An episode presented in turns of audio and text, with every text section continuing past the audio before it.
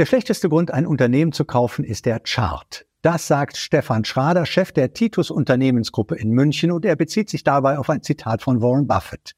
Was damit gemeint ist und was die Alternative ist, das bespreche ich jetzt mit Stefan Schrader in diesem Interview. Herr Schrader, Sie und Warren Buffett scheinen zumindest eins zu vereinen, also eins auf jeden Fall, Ihre Abneigung gegenüber Charts. Ist das so? Ja, als Kaufgrund definitiv. Ein Chart ist letztendlich ein Abbild des Verlaufs der Vergangenheit und investieren kann man ja bekanntlich nur für die Zukunft. Und gerade an der Börse ist es ja auch einer der schönsten Punkte, dass man im Grunde genommen jeden Tag seine Entscheidung neu für die Zukunft treffen kann. Und viele Anleger haben sich angewöhnt, aus Chartentwicklung der Vergangenheit irgendetwas abzuleiten, das zu extrapolieren und darauf Kauf- oder Verkaufentscheidungen aufzubauen. Jetzt will ich jetzt nicht unbedingt den Ruf der Charttechniker retten, aber auch als, ich sag mal, fundamental orientierter Investor in die Zukunft gucken können Sie auch nicht.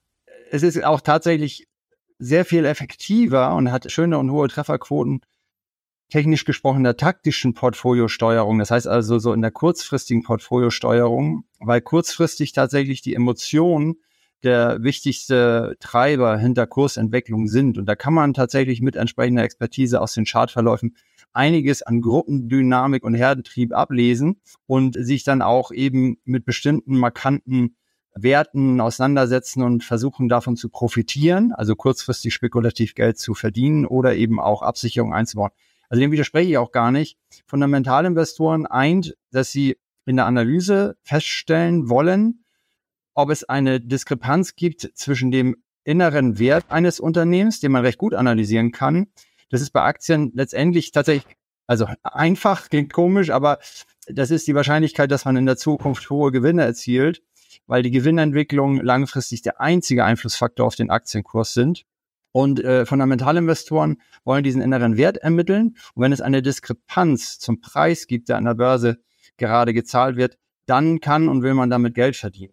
Früher war es immer so, man musste Unternehmen finden, die mehr Wert hatten, als Preis gezahlt wurde und dann warten, bis sich die Lücke schließt Heute kann man natürlich in beide Richtungen Geld verdienen. Hauptsache, diese Diskrepanz zwischen dem inneren Wert und dem Preis ist da, weil die Lücken schließen sich mittel- und langfristig immer. Mensch, Herr Schrader, jetzt müssen Sie mir helfen. Also ich möchte jetzt gerne den inneren Wert von Microsoft ermitteln. Das scheint ja nicht so schwer zu sein. Was muss ich machen? Was ich Ihnen sagen kann, ist, äh, Microsoft ist ein schönes Beispiel, wo man sehen kann historisch, wie der Wert und der Preis auseinandergehen kann. Weil Microsoft ist ein Unternehmen, was definitiv einen hohen inneren Wert hat, aus vielen, vielen Gründen viel Technologie, Know-how, eine wahnsinnige Kundenbasis. Äh, in, gerade in den letzten zehn Jahren meiner Meinung nach auch viele gute Produktentwicklungen. Auch jetzt sind sie wieder bei der künstlichen Intelligenz vorne dabei mit ihrem großen 11 Milliarden schweren Engagement frühzeitig bei OpenAI, quasi die Organisation hinter ChatGPT, was ja die letzten Monate die Presse geprägt hat. Also hoher innerer Wert.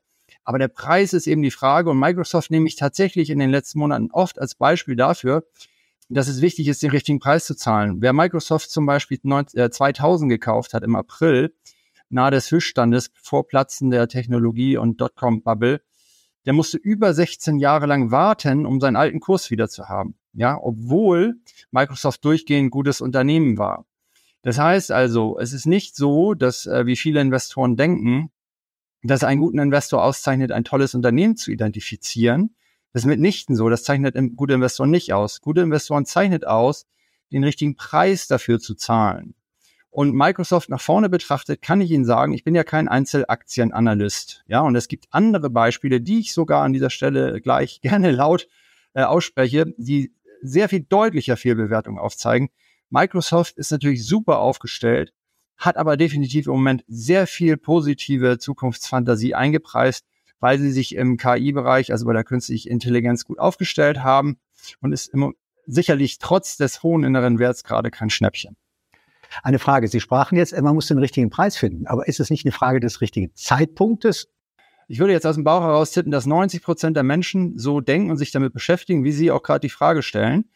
Die Menschen, die aber jetzt auch zum Beispiel dieses Gespräch äh, verfolgen bei YouTube, äh, die sind ja tendenziell Investoren. Ne?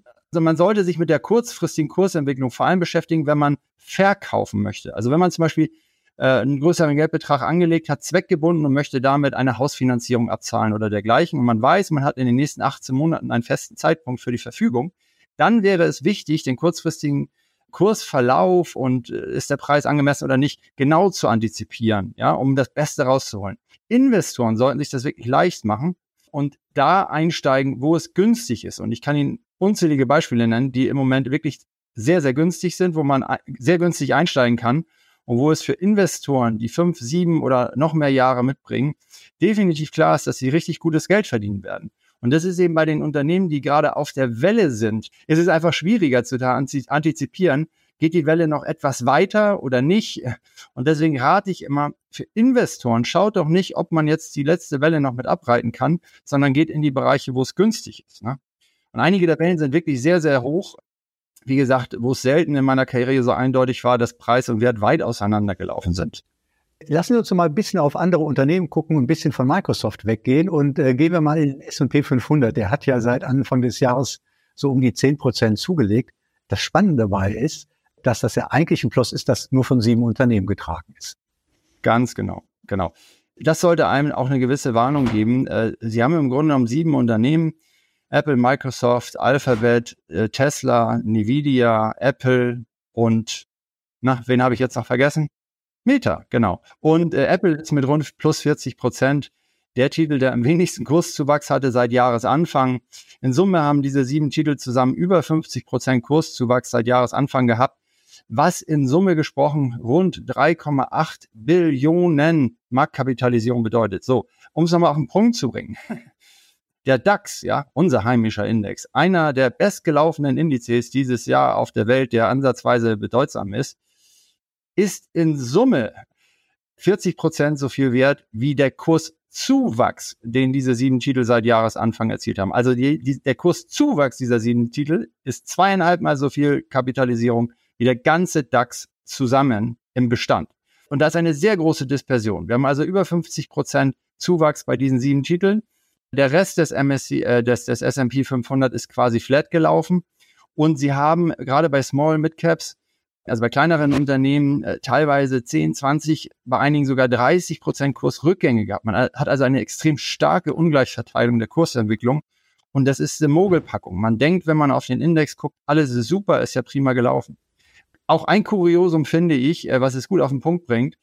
Diese, die Tech-Titel haben inzwischen wieder die Kurshöhe erreicht, der alten Höchststände. Was bedeutet, sie haben wieder die Kurse erreicht von vor Beginn der dramatischen Zinserhöhung.